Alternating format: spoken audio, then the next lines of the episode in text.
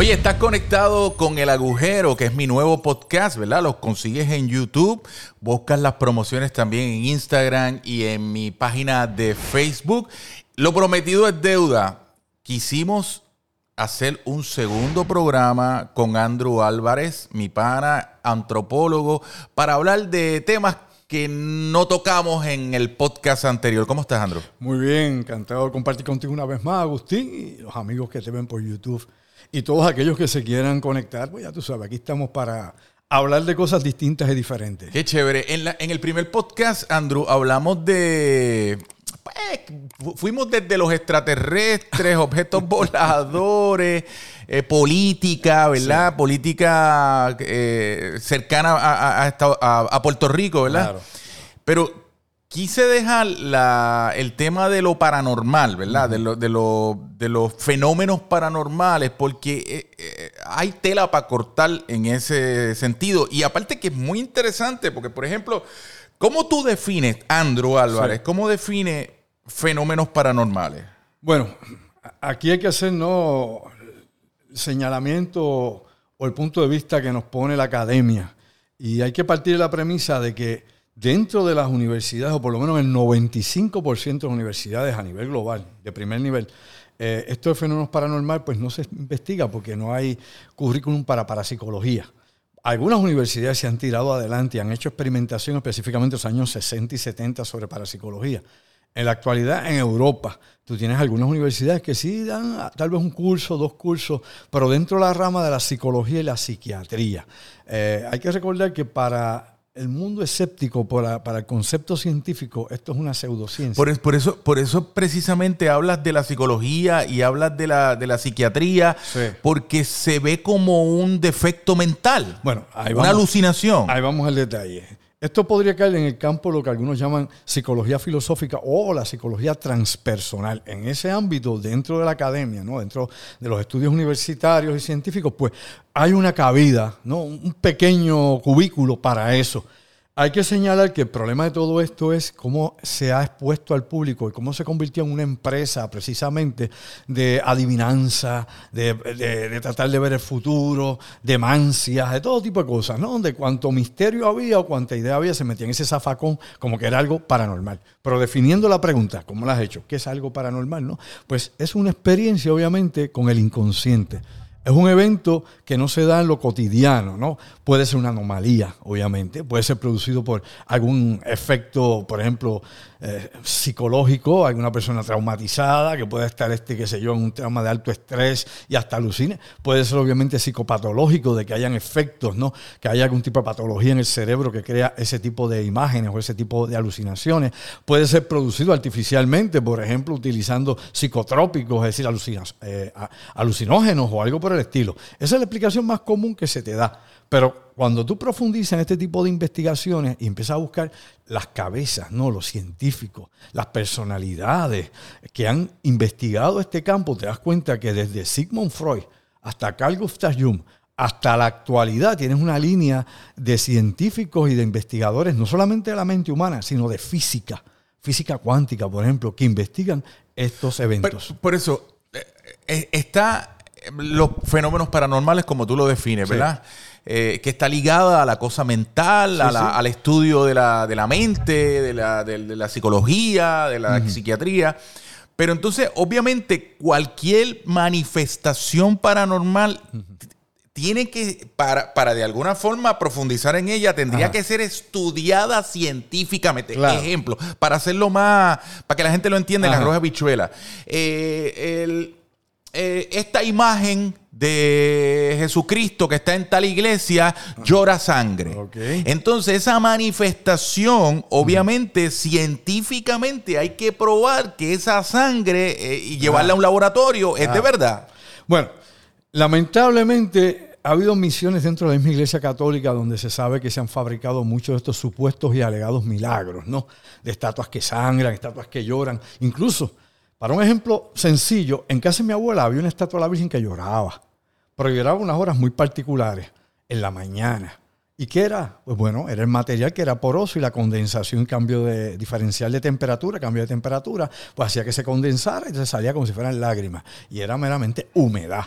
Darte una explicación lógica, científica, simple, eh, verificable, no tal vez a lo mejor yo creo, me iluminé, me vino la luz del ángel lo que sea. O sea, todas esas cosas, con el respeto que se merecen, hay que verlas dentro del campo de las creencias. Lo paranormal, y así seguimos aquí la, la, salvedad, tiene que ver con fenómenos del inconsciente particular y exclusivamente.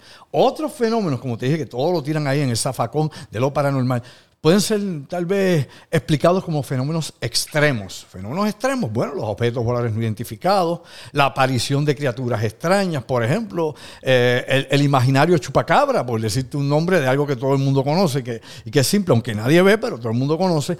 Eh, otro tipo de eventos que se pueden dar, por ejemplo, eh, de apariciones de la Virgen, apariciones marianas. O sea, todo ese tipo de cosas se llaman fenómenos extremos. Pero si están relacionados con obviamente el inconsciente humano, con una manifestación de trance, por ejemplo, ¿no? O alguien que esté en un estado alterado de conciencia, entonces bajo esas condiciones eso entra como un fenómeno paranormal, que es espontáneo, incontrolable, ¿ok? Eh, eh, no se puede controlar, surge de momento es inconsciente. O todas esas cosas es un fenómeno paranormal. Nadie que esté en su sano juicio dice esto es esto, esto, esto, y entré aquí, te estoy diciendo la verdad.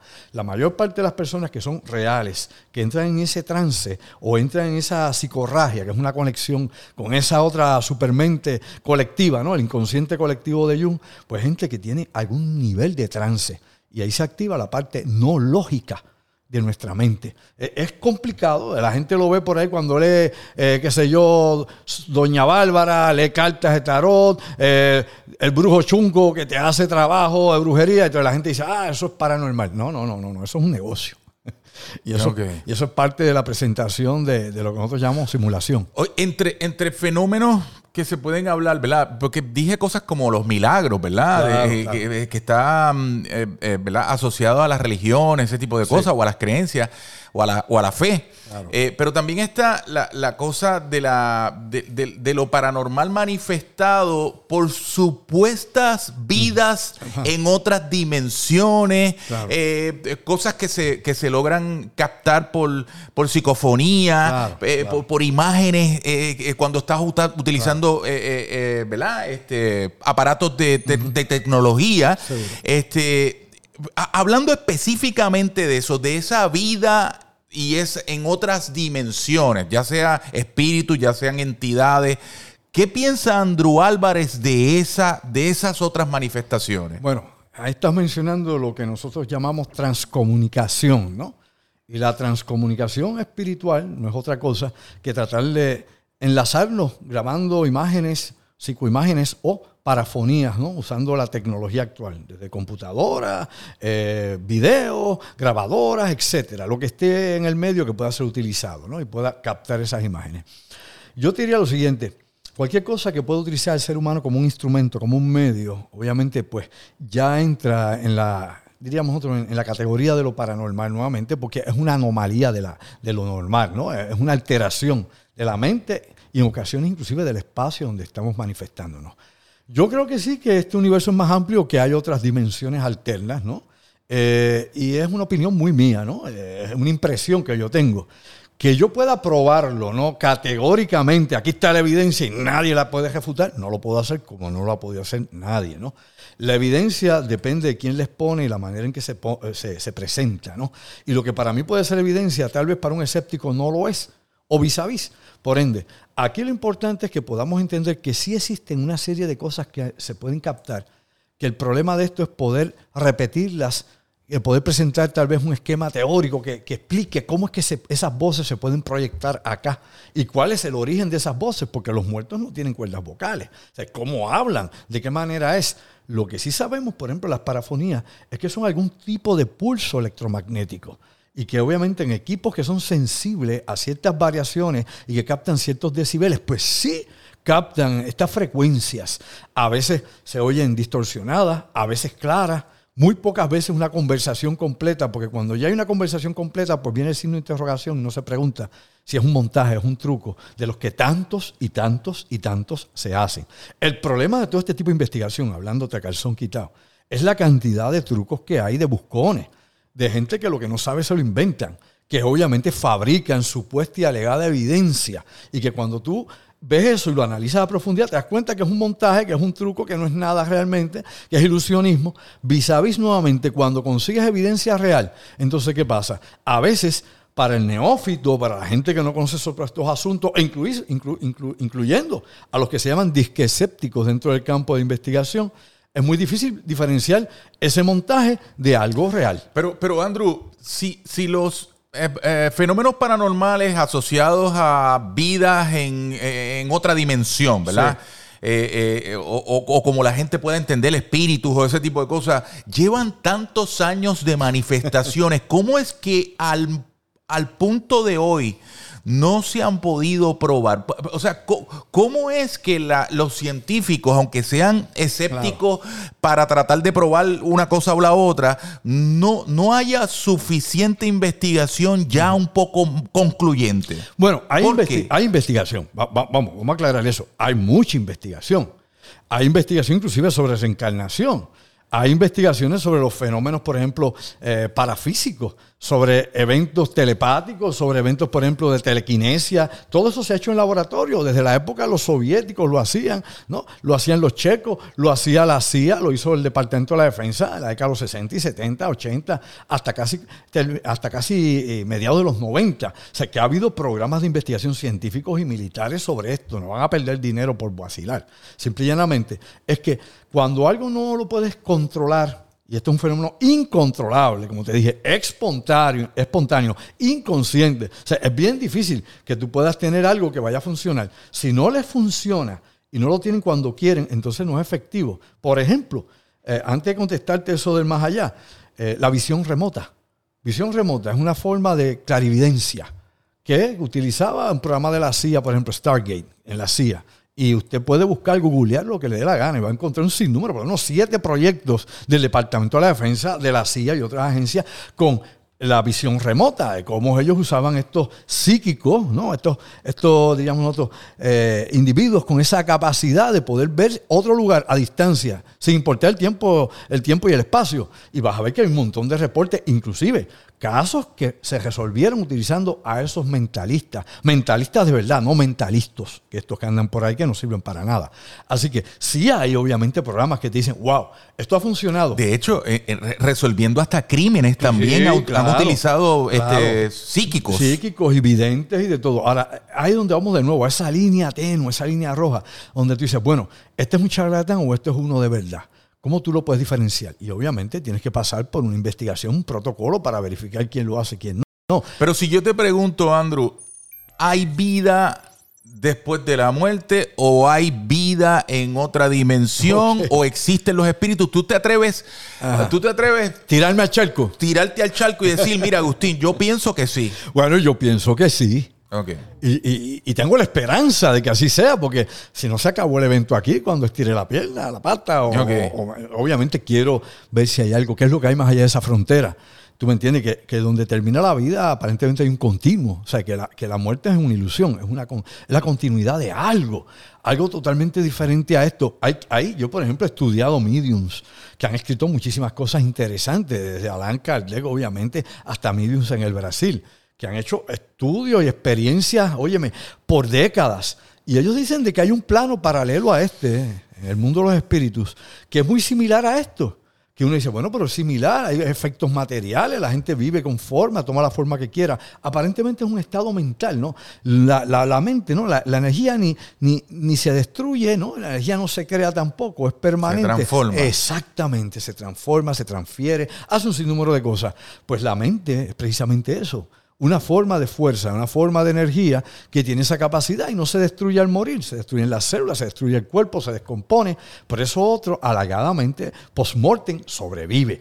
Ahora, yo a través de, mi niñez, como habíamos hablado otra vez, hasta la actualidad, sí he estado en lugares que he visto cosas increíbles y he experimentado cosas que son inusuales, paranormales entre comillas. No le pongo nada sobrenatural porque todo, y todo es todo, inclusive los milagros, son naturales sobrenatural es algo que rompe todas las leyes de, la naturaleza, todo lo que es posible explicar en un marco de referencia. Aunque hay eventos que así parecen ser, en alguna manera deben tener alguna explicación. Pero la realidad es que hay cosas que suceden y que le hacen entender a uno, por lo menos uno preguntarse, definitivamente hay algo más allá. O sea, ¿dónde está la gente que yo amé? ¿Dónde está la gente que yo conocí? ¿Dónde están todos esos millones y miles de millones que han vivido antes que nosotros? Se reciclan, vuelven y, reencarnan acá, toman la carne de nuevo, con la memoria en cero. Pero entonces tienen los trabajos del doctor Jan Stevenson, que ya murió, que empezó a investigar casos de reencarnación con niños y encontraba niños de 3, 4 años hasta cinco años que recordaban la vida anterior, la gente, el pueblo, el sitio, su esposa, sus hijos. Y en, las investigaciones que hizo Jan Stevenson, y todos aquí la pueden verificar porque ahí está, eh, el, doctor Jan Stevenson, es que él fue a los lugares y llevaba a estos niños pequeños con su familia al sitio donde decía haber vivido y reconocía a todo el mundo, ese fulano que está a cargo de esto. Eso es increíble. Esa era mi esposa. María, volví yo, mira, estoy aquí. Es increíble. Esas cosas están ahí. déjame decirte una cosa, en Puerto Rico también, de hecho, nosotros lo hemos tocado en especiales que hicimos en el pasado, ¿verdad? En, Guapa, Archivos Ocultos. Ajá donde eh, hicimos un especial que se llamaba Cuando los muertos, el, apellido era Cuando los muertos hablan, ¿verdad? Sí. Y, yo, como, me diste la copia los otros días, lo volví a ver. Ajá. Y hay unos relatos increíbles de gente eh, con, experiencias de, personas cuando van a fallecer, de personas fallecidas, de personas eh, eh, que de momento están en el hospital y ven a tal señora pasando por el hospital, por el pasillo, y, a Dios no nos saludó, no nos conoce, y de momento al otro día enterarse que esa persona había fallecido y que la persona que le pasó por, por, al frente en el pasillo este, era, era un, espíritu, una entidad este, que para ellas la vieron físicamente. O sea, eh, eh, hay una cantidad enorme de anécdotas de, que no tienen explicación con respecto al contacto de espíritu con los seres humanos. El problema es que hay un gran tabú todavía en Puerto Rico, ¿no? O las religiones quizás ah, también, ¿verdad? Definitivamente que bloquean ese tipo de cosas. eso. Inclusive eh, se ha unido a ese tipo de tabú también los ateos y otras personas existencialistas, etcétera, etcétera, por ignorancia, por nada más, por ignorancia. La, la realidad es que esto no tiene que ver ni con el diablo. Esto no tiene que ver obviamente con seres de otro planeta que llegaron aquí. Estamos hablando de almas, espíritus desencarnados, gente que está aquí. Que de hecho los griegos lo entendieron muy bien y le llamaban intermundio, que es esa dimensión entre nosotros y ellos, donde muchos se quedan, como dicen, atascados. Hay gente que muere de una manera tan trágica y tan rápida que ni se dieron cuenta que dieron el cambio físico, que, que fallecieron, creen que están aquí y siguen aquí involucrados. La mayor parte de la gente que muere está aquí. No se fue para, para, el cielo, ni se fue para el infierno, ni para el purgatorio, ni se fue para otra dimensión más allá de este planeta. Están aquí. En eso que llaman intermundio, de, como te he dicho, los griegos en su metafísica lo entendieron. Y a través de las décadas, como tú decías, tantas experiencias, porque nadie lo ha probado, todas las religiones tienen definitivamente un insumo sobre este tipo de experiencias eh, post-mortem o de la muerte. Está ahí. Todos somos obviamente físicamente mortales, finitos, pero soñamos con la inmortalidad. De alguna forma o manera, si podemos preservarnos. Todos sabemos que una vida no da para experimentarlo todo, y menos para saberlo, para conocer los secretos de la vida y todo esto. Nadie, nadie en una vida lo puede hacer. Por más intelecto que tú tengas, aunque vivas 100 años, te vas a quedar ignorante a prácticamente el, diría yo, el 99.9% de todo. Mira, otro tema eh, dentro de ese renglón subtema, ¿verdad? Que es fascinante, eh, es, la cosa de la, de la gente que tiene facultades, ¿verdad? los, los mediums, ¿verdad? este, eh, que, de, que de momento son los intercomunicadores, ¿verdad? Entre, entre el más allá supuesto y las personas físicamente. Y entonces, hay, yo he presenciado y he visto en video incluso también, pero también he tenido eh, experiencias cuando chiquito presenciando cosas. Este, de, personas que se convierten en mediums, ¿verdad? Y de momento cambian incluso la voz. O sea, es, impresionante ver una cosa que, para un montón de gente le podría ser familiar por las películas, ¿verdad? que lo retrata también en muchas de las películas. Pero es esta persona que agarró el espíritu, una mujer, por ejemplo, que agarra el espíritu de un hombre y que cambia la voz y empieza a comunicarle cosas a la otra persona, haciendo, personificando a esa persona. Eh, eh, ¿Cuál es el Eso es increíble. bueno, el medium, la mediunidad, el paragnésico, como le queramos llamar, el sensitivo, hay muchas formas de, llamar y se da tanto en las religiones, en el misticismo, como en el espiritismo científico cartesiano o el de Joaquín Trincado, cualquier otra escuela que estudie el más allá, ¿no? Tú tienes estas personas, como tú has dicho, dotadas, con unos dones, ¿no? Y son unos dones que fluyen, ¿no? Ellos llaman el fluido que se conectan con un fluido espiritual. Y no es que el espíritu se meta dentro de la persona, el espíritu irradia a esta persona, ¿no? Y esa persona tiene, es como un radio, no es como un radar. Y tú recibes la frecuencia, obviamente, y las transmites. No es que entró en ti, inclusive los gestos y todo, y, y hasta, hasta a la letra cambia completamente. Por ejemplo, en el Brasil tú tienes lo que llaman este, los, los mediums eh, de aporte de aportes que materializan cosas, o por ejemplo, como Gaspareto, que te pinta los cuadros de todos los artistas conocidos, oye, desde Rembrandt, Da Vinci, el que tú quieras, con el mismo estilo y la misma firma. Increíble. Y, no, yo tengo videos de Gaspareto y Gaspareto por muchísimos años ha estado dirigiendo escuelas espiritistas allá en el Brasil, donde en el Brasil tú tienes una enorme cantidad de millones de católicos, pero tienes entonces millones de personas que son espiritistas y tienes millones que practican el candomblé, por ejemplo, y tienes un sinnúmero de cosas, obviamente hasta las religiones de, la selva, de los aborígenes. Allí tienes una fusión de muchas cosas. En Puerto Rico, y te hago este detalle, que esto es interesante, para que la gente sepa cuál es la historia de Puerto Rico, porque aquí mucha gente habla y se olvidan eh, eh, eh, esas piedras angulares de lo, que de lo que formó nuestra sociedad y cultura. En el siglo XIX, los disidentes, los independentistas, inclusive los autonomistas del siglo XIX, que ahí estaba mi, bisabuelo, que lo torturaron allá en, en el morro. Óyeme, todos eran o masones, o masones, o espiritistas, o las dos cosas. Ninguno era católico, apostólico, romano, voy a comulgar todos los días. No, no, no, no, ni protestante, eso vino con los, norteamericanos. Para, para, beneficio de la gente, ¿qué, eh, define qué es, qué es un masón. Bueno, la masonería es una logia que obviamente viene ya desde la época medieval hacia el Renacimiento y surge obviamente en regiones de Europa como Francia, por darte un ejemplo, Alemania, etc. Y son logias o gremios que se hacen de los que eran albañiles en aquel entonces, arquitectos, los que construían las grandes catedrales allá en Europa. Y claro, aquí ha habido una fusión de conocimientos que inclusive vienen de los Rosacruces y que se unen y se utilizan de alguna forma con estas, estas logias masónicas, como están las logias Rosacruces. Hay, por ejemplo, logias paramasónicas, que quiere decir que son más allá de lo masón, que conecta con, con, con la corriente Rosacruz y con otras corrientes místicas, ocultistas.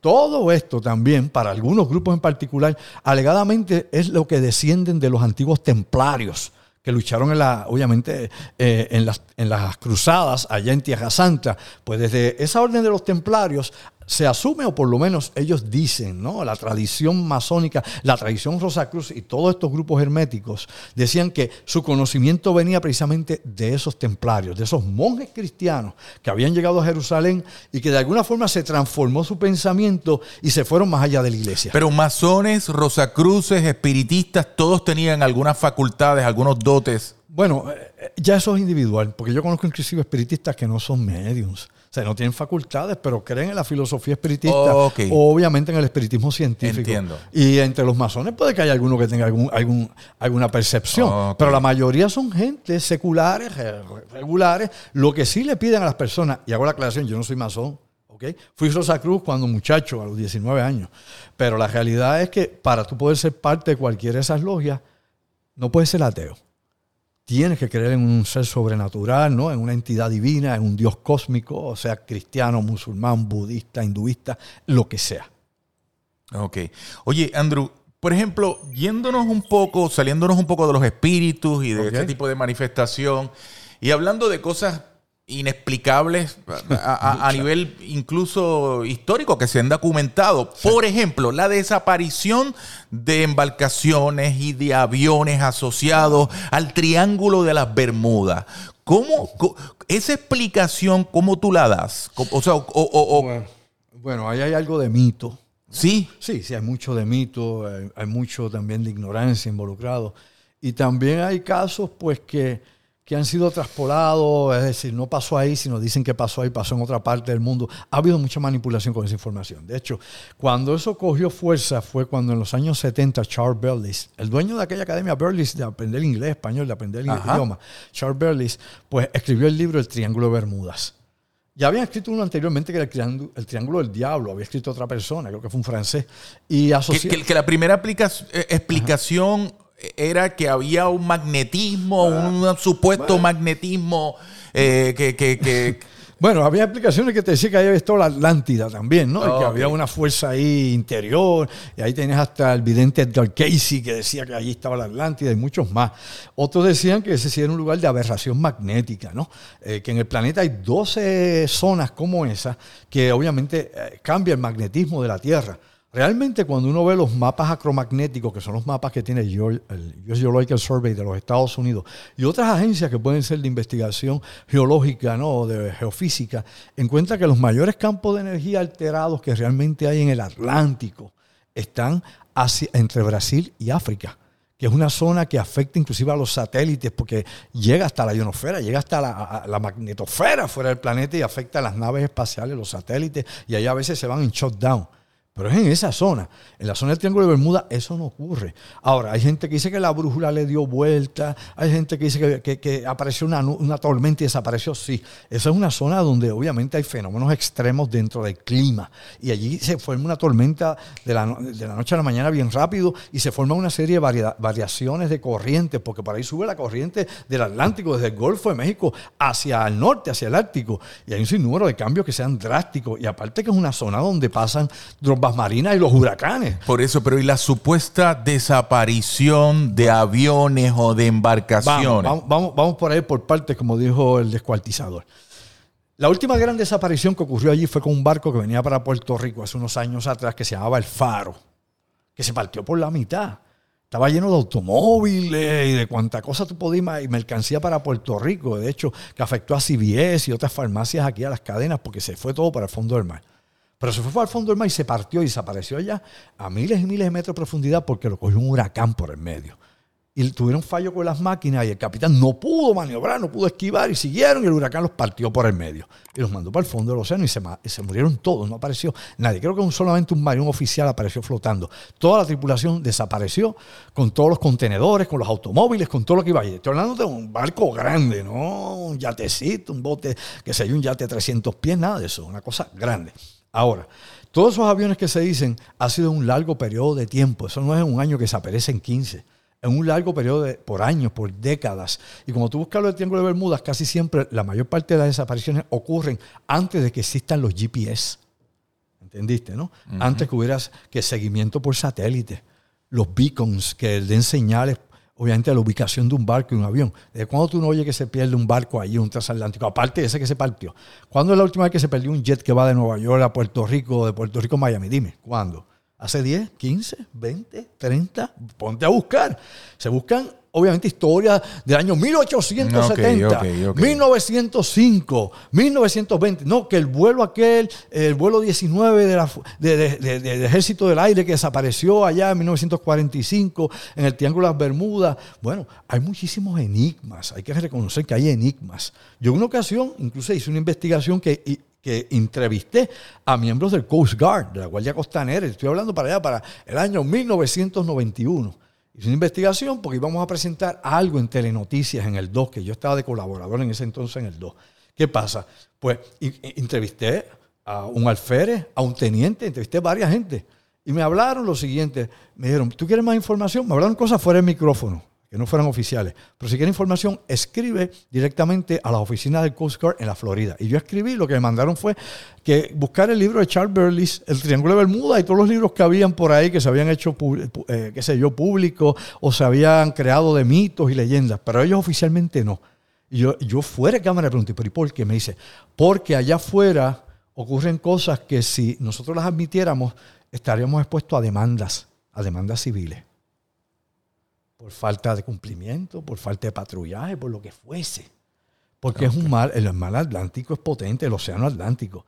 Y hay que señalar algo, y esto sí es un detalle interesante. Y pasa, recuerda que tú tienes, por ejemplo, el canal de la Mona y tienes anegada. Uno sube por, la Mona baja por allá por el oeste y por el este está anegada. Hay corrientes que cambian. Y el volumen de corriente, el que ha viajado a la Mona sabe que tiene que ser en ciertas horas porque si no, no llega por el cambio de la corriente que hay en esa zona.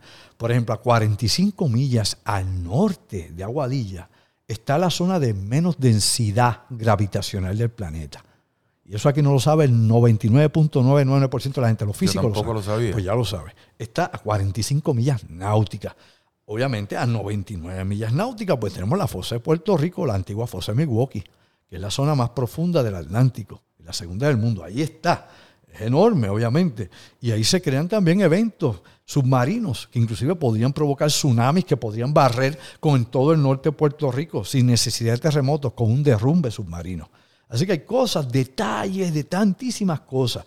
Mira, hay una zona impresionante en México que se une a esos 12 triángulos, como podría ser el Triángulo de Bermudas, que de hecho, cuando tú buscas el análisis de lo que dicen de desapariciones, no es un triángulo.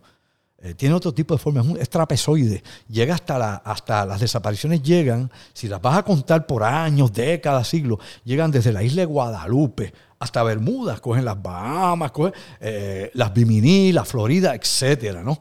¿Qué pasa? Cuando tú estudias todo esto, vas a darte cuenta que hay una zona en México que se llama la zona del silencio, que sí es más impresionante un millón de veces que eso que llaman el Triángulo de Bermuda. Porque mientras los aviones vuelan por el Triángulo de Bermuda hay comunicación. En la zona del silencio en México, las ondas hercianas, las ondas de radio y televisión no corren. Aunque yo tenga aquí un, walkie-talkie, tú no hay, no, no, no nos podemos comunicar. Y allí de hecho, se han estrellado hasta satélites de los Estados Unidos, hasta cohetes que han probado allí, porque por alguna razón la zona los, los desvía y los hace caer allí. Allí hay micrometeoritos continuamente. Aquí hay una pequeña zona del silencio en Puerto Rico, que no la voy a mencionar aquí, porque entonces vamos a tener al, ave nacional, al averiguado, metido allí. Pero hay una zona de Puerto Rico donde hay lluvias de micrometeoros continuamente. Y averían una serie de instalaciones que son del gobierno federal en esa zona cosas que yo he investigado buscando en el top secret de la isla. Oye, Andrew, hablando de Puerto Rico ahora, eh, se habla siempre de, de, ciertas áreas en Puerto Rico donde, donde, donde la gente ha visto cosas extrañas eh, que, no se pueden explicar, ¿verdad? Eh, por ejemplo, se habla del yunque. Sí. Ah, yo no sé si el, con respecto al yunque hay más mito que otra cosa, o hay unas leyendas urbanas de ese tipo de cosas. Este, o en el caso de Vacía Talega, de la, de, la, de la playa, de, la, ¿cómo se llama? De la del sector de Laja, cerca de, de Laja, eh, la, Laguna Cartagena, gracias. Este, y yo he escuchado también cosas en el viejo San Juan, en, los, túneles del viejo San Juan. O sea, eh, ¿qué, tú piensas de todo eso? Bueno, hay de todo. ¿O cuál de las áreas que yo te he mencionado a ti te produce, mm, eh, qué sé yo, te, te llama la atención? todas me llaman la atención, porque todas las he investigado por años. Eh, hay de todo eso. Hay obviamente la imaginaría popular, el colectivo la gente pensando que hay cosas pasan ahí. Hay obviamente eventos aislados que se dan en esa zona por razones inexplicables hasta el momento, ¿no? Habría que ver el perfil psicológico de cada testigo y eso es casi imposible.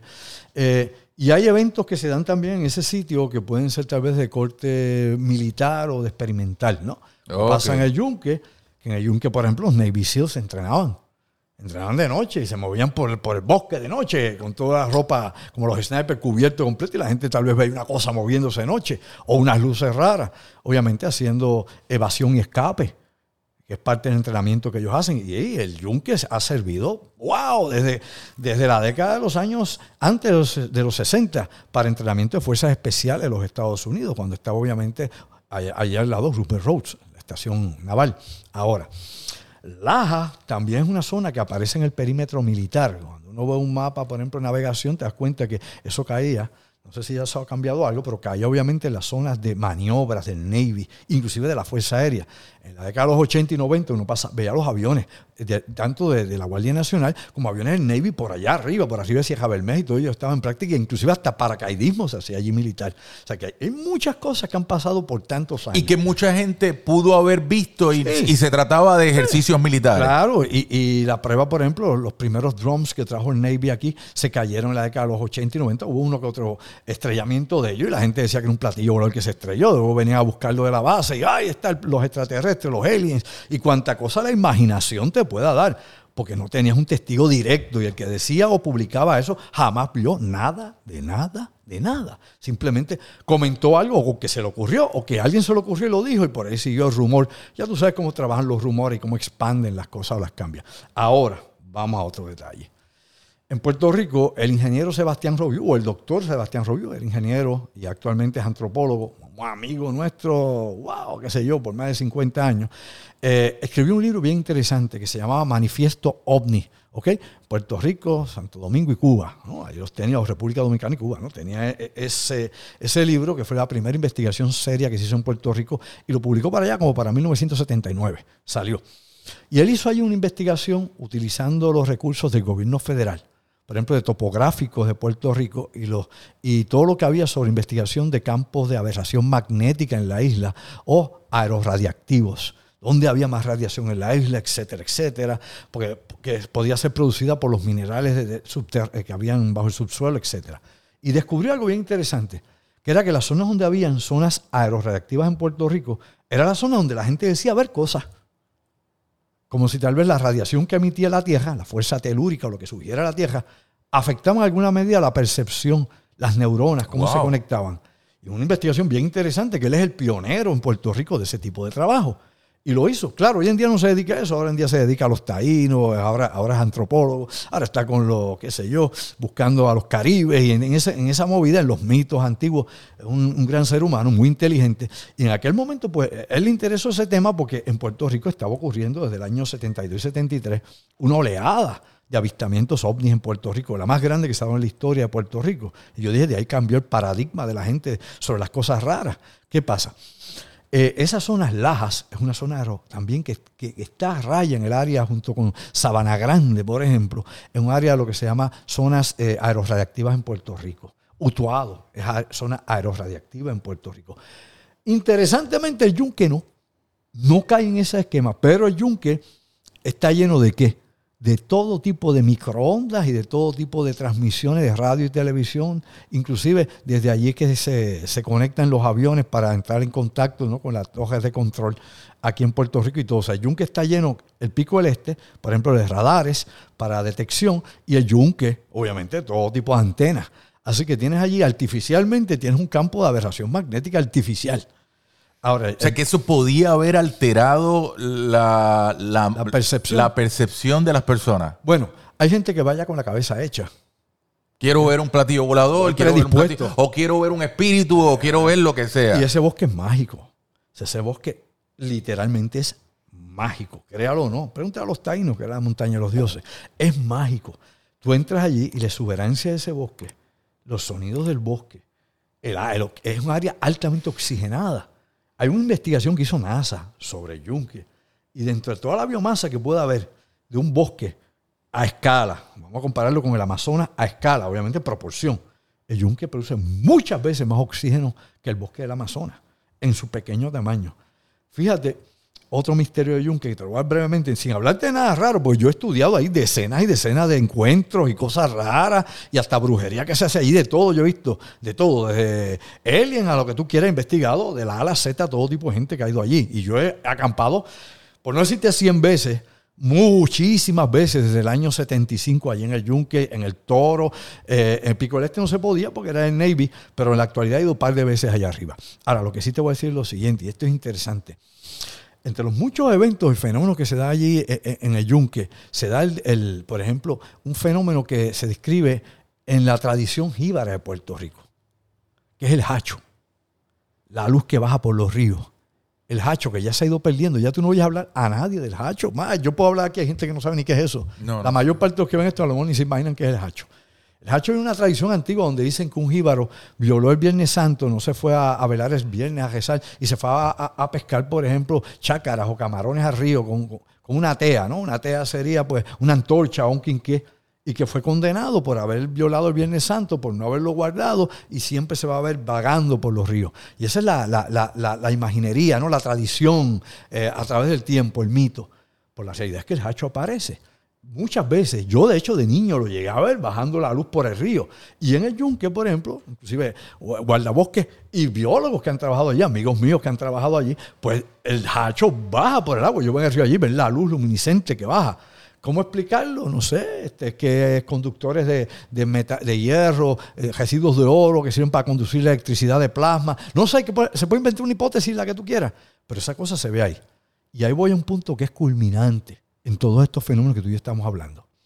Cuando tú eras niño, Agustín, otros días, un chamaco todavía, cuando tú eras chamaco, Agustín, un muchachito, había muchas reuniones de mesa blanca, muchos grupos de mediums.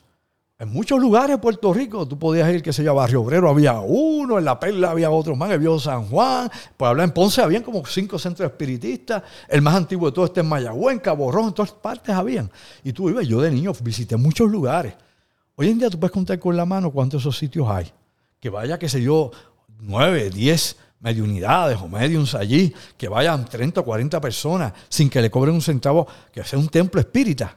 Eso ya tú nos encuentras básicamente. La Casa de las Almas desapareció allí en Santurce. Eh, por ejemplo, Lumen, allí en Ponce, que duró muchísimos años. ¿Cuál era, ¿Cuál era el propósito de la reunión usualmente de ese tipo de...? Bueno, los psiquiatras decían que el espiritismo era el psiquiatra del pobre. Oh, ellos iban allí, obviamente, con sus problemas emocionales, allí los canalizaban y le quitaban las causas espíritas y, la gente se sentía mejor. Después un desaumerio, un despojo con, agua florida, lo que fuera. Que eso tenía, obviamente, un proceso placebo que ayudaba a la gente. Eso es fríamente calculado, dicho así, este, materialistamente, ¿verdad? Esto desde ese punto de vista, esa óptica. Pero lógicamente, para esta gente era parte de su devoción espiritual. Y en Puerto Rico se hizo una fusión entre el africanismo y el espiritismo europeo sea, el espiritismo de Puerto Rico no es el de muchos lugares. Luego, luego, cuando llegaron acá los cubanos, después de la revolución cubana, que llegó la santería a Puerto Rico con muchos esos babalaos o cubanos que llegaron de allá de, Cuba y otros que llegaron a Miami y luego vinieron a Puerto Rico también, pues ahí hubo una fusión con el espiritismo que se practicaba en Puerto Rico desde el siglo XIX, que era el cartesiano. Y surgieron un montón de, ese eh, afroconcepto o ese concepto africanizado de las mediunidades. ¿ves? Aquí ha habido muchas cosas que no te explican, ni, ni siquiera en la Universidad de Puerto Rico en antropología y sociología dignan a investigar esto. Hay cosas que se nos olvidó de la cultura. ¿Y qué pasa? Aquí viene lo que te iba a decir el detalle. Cuando todas esas cosas pierden seguidores y cuando ya el pueblo olvida ese pasado, esa cultura, eh, e, ese mundo espiritual que envolvía a sus antepasados, ¿no? a sus generaciones anteriores, esas cosas desaparecen mientras hay gente que cree en ella, mientras está en el inconsciente colectivo del pueblo, eso sigue y tiene una fuerza tremenda. Lo mismo le pasó a los, dioses, a los dioses griegos y a los dioses egipcios, a todos. Inclusive las creencias actuales, le guste a usted no lo que voy a decir, una vez siga transformándose la sociedad y nos vayamos ubicando en otro tipo de ideas y creencias y todo esto que hemos concebido como cristianismo, el budismo, el hinduismo, vayan pasando vayan saliendo del tiempo, de, digamos, de vida social o de lo que estamos aprendiendo e intercambiando, ya no es una prioridad en la sociedad, todo eso también va a perder su efecto totalmente.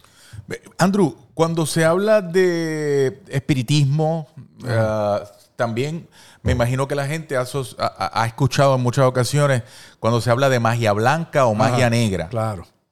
En el concepto de magia negra, ¿verdad? Que era el, famoso fufú que se le va a echar a alguien porque el jefe mío, qué sé yo, tú sabes, las cosas que el jefe mío me hizo una trastada, el primo mío me robó chavos, el vecino mío tiene unas cosas y yo quiero que se vaya de ahí. Pero yo he escuchado, yo he escuchado una serie de anécdotas escalofriantes de supuestas eh, trabajos hechos a ciertas personas que, que, parece que sí tienen un efecto. ¿Cuál es tu explicación para eso? Eh, eso llamamos el efecto tabú. Y usamos ese término, ¿no? los antropólogos que hacen estudios de, estudios de religiones comparadas con el vudú. Cuando la gente sabe que le están trabajando, también le trabaja aquí. El secreto, por ejemplo, de Papá Dugalier ¿no? y, y de su gobierno era meterle miedo a los haitianos. Te estoy dando esto de un ejemplo, a nivel sociopolítico. Y obviamente preparar a los muñequitos, los, alfileres, y todo el que era su enemigo político, todo el que fuera un riesgo, obviamente aparecía el muñequito allí con una cinta colorada, con una gallina desnucada o decapitada frente a la casa. Y ya la persona sabía que estaba marcada. Y antes de que los tontos Macuti, que era la policía especial secreta de Papá Duvalier, llegara allí, y, te secuestraran, pues ya tú te morías ya, porque esto funcionaba obviamente sugestionándote. Y ya tú te sentías, ay, que me voy a morir. Ay, que me están haciendo brujería. exacto. Ah. Me, echaron algo para que me diera cáncer. O, para que me diera una enfermedad mortal. Tú sabes. Es un efecto psicopatológico. Acaba con el individuo. Y ese efecto tabú funciona. Pues, ¿qué pasa? La mayoría de la gente, si tú no le haces saber que le estás haciendo ese trabajo, eso también se llama magia simpática. Y aquí, yo no quiero entrar ahora eh, desde el punto de vista antropológico, hacerte un análisis, obviamente, étnico, etnocéntrico de cada grupo o religioso, pero te lo voy a dar grandes rasgos para que todo el mundo lo entienda y lo maneje, resto de joya bichuela. Por ejemplo, hay magias que vienen de Europa, hay magias que vienen obviamente de los aborígenes de las Américas, eh, por ejemplo, entre los aborígenes del Brasil. Hay magias que vienen de África, obviamente. Y, hay magias que han surgido aquí afrocaribeñas. O sea, hay fusiones, conexiones, muchas cosas, sincretismo de muchas de estas cosas, ¿no? Y es difícil tú encontrar la magia de los celtas, por ejemplo, tiene gente por ahí, grupos por ahí, que practican disque magia celta, porque ¿qué magia celta? Celtas acabaron con el Imperio Romano, llevó a cabo allí, eh, eh, acabó con ellos en España, en Iberia, acabó con ellos eh, por toda América, el único lugar que quedaron unos cuantos todavía, parecían druidas también, era allá en Irlanda, que allí no llegaron los romanos, pero bueno, rapidito, la cuestión es que la magia negra lo relacionamos con lo malo, pero la magia negra también se puede hablar de la magia africana, y no es que sea mala, sino que la, la magia de los negros. O sea, hay que ver cómo manejamos, en qué contexto se maneja el concepto, porque hay magia verde, magia roja. Por eso yo, pero yo me refiero en la, en la ¿verdad? En la, en la, en la jerga, en la jerga popular, en el, en el famoso fufu. Pues yo te voy a hacer un trabajo para dañarte. Pero debes saberlo para que funcione. Entonces aquí viene un antiguo concepto porque el pueblo, la civilización maestra de la magia, y los hechizos era Egipto.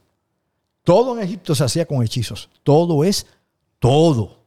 Todo, todo. Puedes buscar el papiro que tú quieras, ir al templo que tú quieras, a Karnak, al templo que tú quieras ir, al que sea. Y todo está basado en hechizos. Por eso, pero no empece a, toda la historia que hay tan vieja, ¿verdad? Con respecto a, todo ese tipo de tradición. Sí tú, Andrew Álvarez, no le das, no, no, no, no. te, escucho escéptico con respecto a eso y que tiene que ver con su gestión de la mente. Claro. Tú no le das validez a esa posibilidad. Acuérdate que yo lo paso por el filtro del investigador. Ok. O sea, por tratar de ser lo más objetivo posible. No estoy basándome en mis creencias personales, ¿no? Ok. que yo haga mis cosas, que conozca. Digo, aunque yo pueda creer en unas cosas, yo aquí te hablo a calzón quitado yo creo en la magia que yo puedo utilizar. Eso se llama, se llama la magia misma egipcia, que es lo que llaman magia simpática, donde tú usas objetos y, por ejemplo, hablando tal vez más occidentalmente, le puedes llamar radiestesia, si tú quieres también, que era como le llamaban anteriormente. Es como un amuleto, ese tipo de cosas. Sí, tú cargas las cosas, pero tú haces una imagen mental de las cosas. Por ejemplo, tú quieres este, eh, un trabajo, quieres que haya un cambio, pues tú haces una maqueta de tu oficina y de la gente que está y la gente que tú no quieres que esté. Y tú simplemente haces una maquetita de eso, más o menos simbólica, y tú mueves a la gente fuera donde tú no quieres que esté. Y tú haces, tú haces todo lo que quieres haciendo un duplicado de lo que tú quieras que haya en la vida real. Era lo que hacían los egipcios. Hacían un duplicado y le metían la mente a ese duplicado. Tú lo puedes hacer inclusive con tu esquema mental. Pero cuando tienes obviamente eh, eh, ese tipo de fetiches o ese tipo de, de simbología que la puedes ver, refuerzas continuamente la imagen. ¿Qué pasa? Con el vudú, en lo Que volvemos a la sugestión mental. Claro, claro, pero que funciona porque tienes que abrirle la mente a la persona. Si la persona tú le haces un fufu y ni se enteró, no hay efectividad. La idea es que la persona se entere sin saber quién o qué, que le están haciendo algo. Y tú le puedes dejar que sea, le pueden dejar un amuleto, le pueden dejar una cosa, un coco, una cajita con el nombre. Yo, por ejemplo, he investigado, wow, qué sé yo, miles de trabajos. Yo, por ejemplo, que he ido a tantos cementerios y el cementerio donde más trabajos espirituales yo he visto aquí, o espírita, o, lo que tú quieras llamarle, ¿no? O demoníacos, otro, como tú quieras decir, es el cementerio municipal de Ponce. Ni siquiera que está ahí en la perla, que también los hacen. Te encuentras de cabeza de cerdo, que las preparan y tiran la cabeza de cerdo allí, hasta acá, hasta ataúdes, féretros chiquitos, con chavitos prietos y muñecos clavados, cruces al revés, gatos guindados, todo eso yo lo he visto y lo he filmado y la sangre encima de árboles pidiéndole a las entidades de la tierra, a los gnomos, eh, cosas que aquí la gente común y corriente, usted que camina y va a Plaza las Américas y lo demás, ni se ocurre ni sabe un pepino. son otras fuerzas de la tierra. Y muchas de estas religiones tienen obviamente todavía esas raíces antiguas, primarias, primitivas, si usted quiere decir que quieren ser primarias. donde utilizan los elementos de la, de la, naturaleza, la fuerza de la tierra, de los elementos para hacer este tipo de cosas. Eso se le llama también alquimia mental. Si tú tienes ese poder de alquimia mental, que son gente a otro nivel, va, mira, te lo voy a tirar hacia calzón quitado bien rápido. La gente que más poder tiene en este planeta, que algunos llaman, no, que si los Illuminati, no, que si estos otros grupos, que si la logia, los que más fuerza tienen en este, en este planeta y más riqueza tienen por alguna razón, conocen ese tipo de magia. Inclusive aquí en Puerto Rico, los políticos que más éxitos han tenido, no son los de ahora, los de ahora son unos charlatanes todos, aunque todos lo hayan sido siempre, pero por lo menos los que más fuerza tenían, más carisma, todos se hacen un trabajo. El que no tenía un collar puesto, lo tenía una pulserita. Y yo puedo mencionar aquí rojo y azules en particular, que se habían hecho trabajo. Allí en Ponce se habían hecho trabajo. Aquí en San Juan se habían hecho trabajo. Y la gente dice, ah, pero eso no funciona. Bueno, de nuevo, óyelo de esta manera. Siendo escéptico, siendo materialista, ¿no? siendo reduccionista, por lo menos le trabajaban en la mente a ellos, en su consciente, que estaban protegidos y una fuerza sobrenatural una protección. que me iba a dar poder sobre los demás. Que lo hacía Hitler también. Oye, este, Andrew, eh, hablando de, por ejemplo, de los milagros, eh, y lo, quiero asociar a la, a la curación milagrosa, la sanación milagrosa. ¿Qué, qué comentario tienes sobre ese tipo de aspecto? Ese es un campo ¿qué te diría yo? Bien escabroso y difícil, porque ahí obviamente entran unas regulaciones médicas y entran obviamente leyes que se supone no te permitan a ti, puede ser que algo que está haciendo alguien, alguien con otra persona pueda interferir con la medicina, ¿no? con el tratamiento médico que le están dando a una persona, o que se le pueda acusar a alguien, ¿no? De tratar de practicar la medicina sin estar, este, qué sé yo, facultado para eso por ley, o preparado, ¿no? Intelectualmente o graduado de una escuela de medicina. Aquí, una pequeña anécdota en Puerto Rico, en la década de los 60, finales de los 60, casi empezando, empezando los 70, vino este, Agapao. Agapao era un filipino que era el que hacía aquellas famosas operaciones que abrían la gente y le sacaban los tumores, que decían que eran tripe pollo, toda aquella cuestión que era parasitación. Pues aquí un gran amigo mío y un gran maestro, fue un maestro mío en tantos ámbitos, el doctor Ralph U. Sierra, el del biomagnetismo, que murió en la década de los 80. Ralph trajo a esa gente aquí. Y el gobierno de Puerto Rico, específicamente la Asociación Médica, le prohibió que atendieran a nadie, porque esa era superchería, ¿no? Eso era jaqueteo, era 40 mil cosas. Y alegadamente, Agapao sí trató gente. No las abrió ni nada de esto, sino si puesta y alegadamente, te lo vendo al precio, te lo vendo al costo, podía materializar, por ejemplo, las piedras que tiene el riñón alguien, hacía así con la mano, y las traía acá, y la persona se sentía mejor. Tal vez era su gestión, tal vez con unas piedritas pequeñas, hizo así, hizo el truco, y la persona, ay, me sanó porque la persona iba predispuesta a eso. Eh, estoy dándote esta versión para que el que sea, qué sé yo, estéril, para cualquier cosa y purista, pues no se sienta agredido en su intelecto. La realidad es que se daban esos eventos, esos fenómenos. En Brasil, y yo te puedo enseñar a ti los videos que nosotros hemos filmado allá y los que nos han facilitado allá. Hay gente que te abre con un bisturí, no con las manos, la tripita de pollo, con el bisturí te abren, como dicen en la calle los muchachos, como un bacalao. Y te sacan y tú despierto ahí, no es truco, y no uno, sino 30 personas así, va este tipo en trance, un espírita, los abre, te abre el menisco, te abre la jodilla, te saca el menisco, lo que sea, luego te cosen. ¿Por qué te cosen? No es que te sellaron milagrosamente, te cosen. Y tú vuelves con la herida cosido, pero recuperado. Te curó el tipo, te sanó.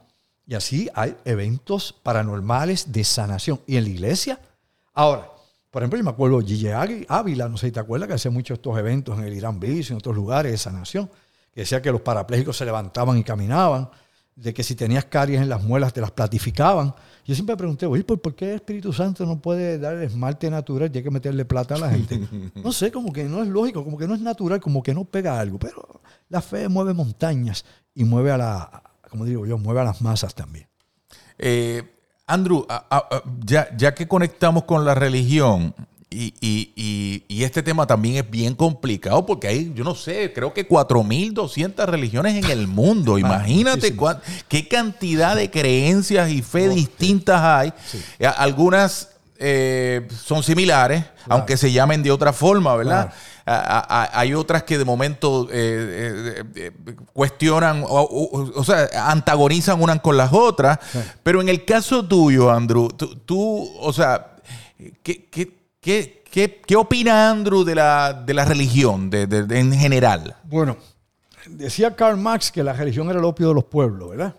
Pero yo no me voy por esa línea política materialista, de, materialista de materialismo histórico. Yo realmente creo que la religión se basa muchísimo en la cultura, ¿no? Están adaptadas a la cultura. Tal vez acá en Occidente hemos cogido religiones de la India y nos, las hemos pegado aquí, se han hecho budistas uno, otros Hare Krishna, todo acá. Acá sí es un free for all. Pero cada religión responde a su marco cultural, ¿no? A la idiosincrasia de ese pueblo, a la tradición de ese pueblo, su cultura, etc. Pero las religiones están para el nivel de conciencia de cada cual tiene. Hay gente que se convierte en una religión, que era adicto a las drogas, era un criminal, o lo que sea, un asesino. Y gracias a, esa religión, digamos, a esa nueva fe que llega a su vida, ¿no? a ese catalítico, ya deja de delinquir. Así que en ese sentido fue efectiva y positiva. Ese tipo de religión para ese individuo. Tal vez esa religión para mí me satisface, no cubre mis necesidades o las tuyas o las de cualquiera. O sea, las religiones tienen un papel. Lamentablemente también se han convertido en el antagonismo de la civilización, el antagonismo de la humanidad la división de la humanidad. Lo hemos visto en las cruzadas, lo hemos visto en las luchas, por ejemplo, en Irlanda entre católicos y protestantes por décadas en el siglo pasado, lo hemos visto en la actualidad, en el terrorismo, etc. O también llega el momento en que el antagonismo es enorme, pero porque hay unos intereses políticos y económicos detrás que utilizan la mal llamada religión o este tipo de creencias o adoctrinamiento para llevar a cabo unas metas políticas o alcanzar unos recursos económicos. El mundo sí está lleno. Hay tantas religiones y creencias como pueblos, Agustín, simplemente como eso, como pueblos. En la actualidad, pues, tú tienes inclusive la iglesia de Set. La iglesia de Set eh, eh, eh, no, es la iglesia de Satanás, esta que hay allá en San Francisco, ¿no? en California, fundada en los 60. La iglesia de Set es aún peor y creen los sacrificios humanos y la hay en Estados Unidos. Y tú tienes otras sextas por todo el mundo. Tenía la, eh, aquella sexta de este tipo, Applewhite, que hace pasado siglo se suicidó esperando que una nave pasara y todos se suicidaron. Tenías a Jim Jones allá, eh, en, Guyana, que mató a todo el mundo allí. A los que no mató con, con el culé envenenado, los mataron a tiro. y mató un representante que estaba allí este, de los Estados Unidos que había ido a chequear, que un congresista. Entonces, tú te das cuenta que hay de todo y fanatismo en todo. Hay gente ahora mismo que está esperando que el mundo se acabe y que no están viviendo ni en sus casas, están viviendo en búnker. En Rusia cada rato tienen que sacar gente a los búnkers porque se meten allí, se llevan los hijos o se llevan familiares y los encierran allí esperando el fin del mundo. Y en Estados Unidos lo hemos visto también. Y pasa en todas partes. O sea, hay extremismo religioso, oh, sí, definitivamente. Y hay gente, pues, que si que mi maestro es mejor que el tuyo, que mi fe es la verdadera, la tuya es la falsa. Nadie sabe. ¿Quién lo proclama? Nadie sabe. Es un fenómeno humano. Y por ende, yo le doy espacio y respeto cualquier religión, cualquier fe, cualquier filosofía que respete la humanidad. Que no crean que hay que embrutecer, o hay que castigar, o hay que esclavizar, o hay que dominar a nadie. Cualquier movimiento, cualquier disque maestro que aparezca, ¿no? O líder religioso, que te quiera separar de tu familia, de tus hijos, que te pida tu dinero, que te pida tu casa, que te diga con quién hacer el amor o no hacer el amor, eso es un falso profeta. Andrew, voy a terminar con esta pregunta y voy a abusar de la confianza, ¿verdad? Dime. Pero eh, eh, podría ser una pregunta que, los que han seguido esta conversación, ¿verdad? Ah. Pudieran tener.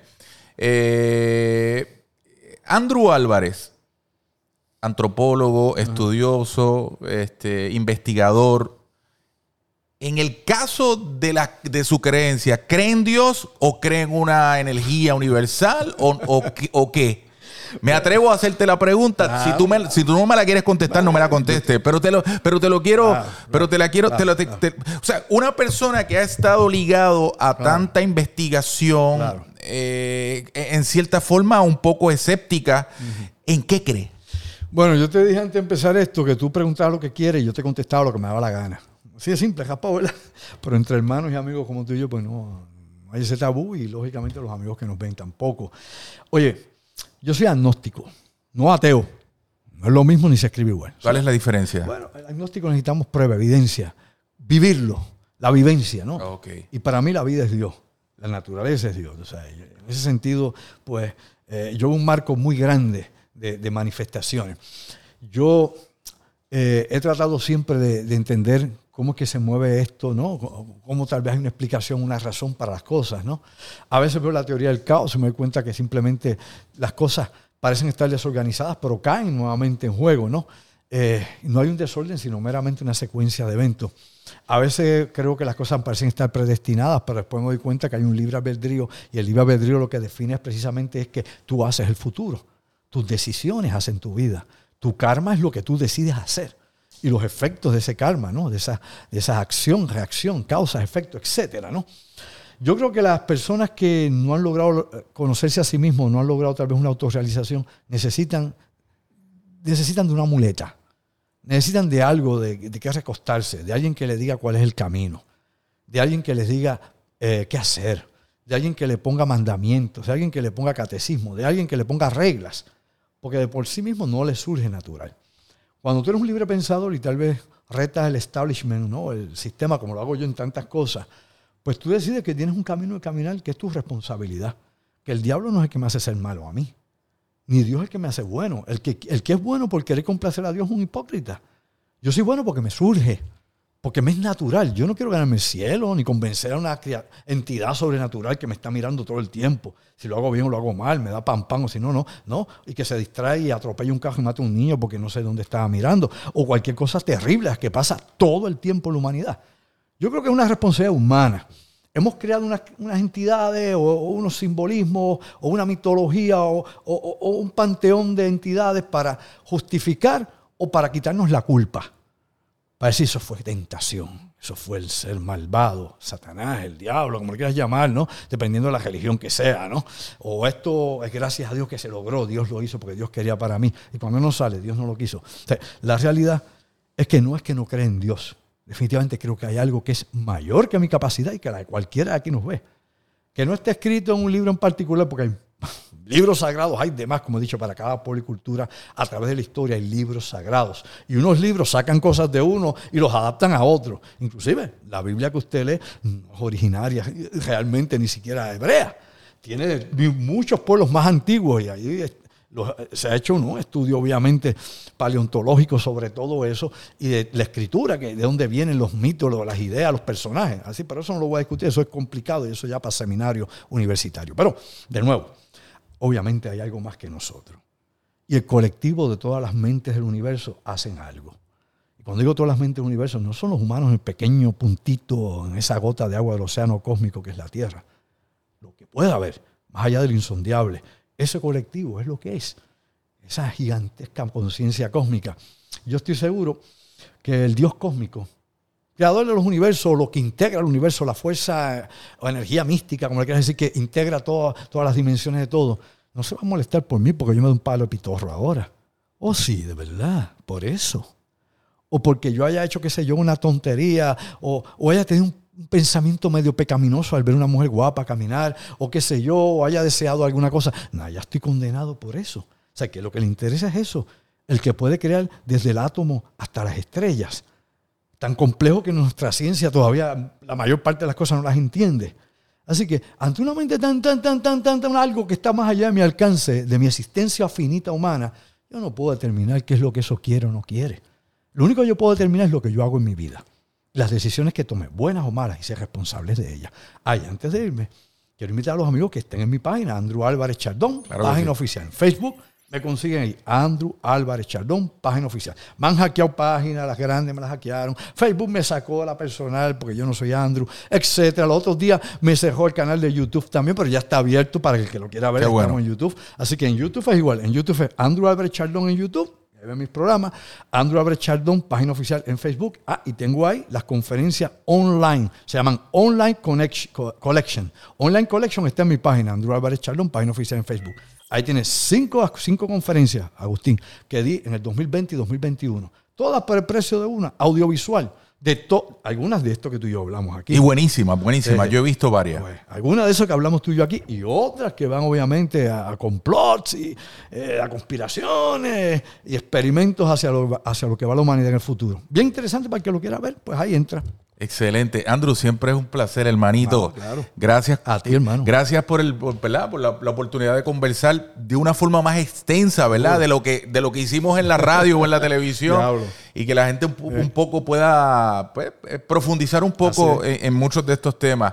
Eh, los invito a que siempre se suscriban a mi canal, el, el eh, Agustín Rosario TV en YouTube y El Agujero es el podcast que hacemos semanalmente. Así que, o sea, no dejen de pasar la voz regal, compartir. Si les gustó esta entrevista, compártanla y digan, mira, sigan a Agustín eh, al agujero y sigan el, contenido que tiene Andrew, Andrew Álvarez Chardón, ¿ok?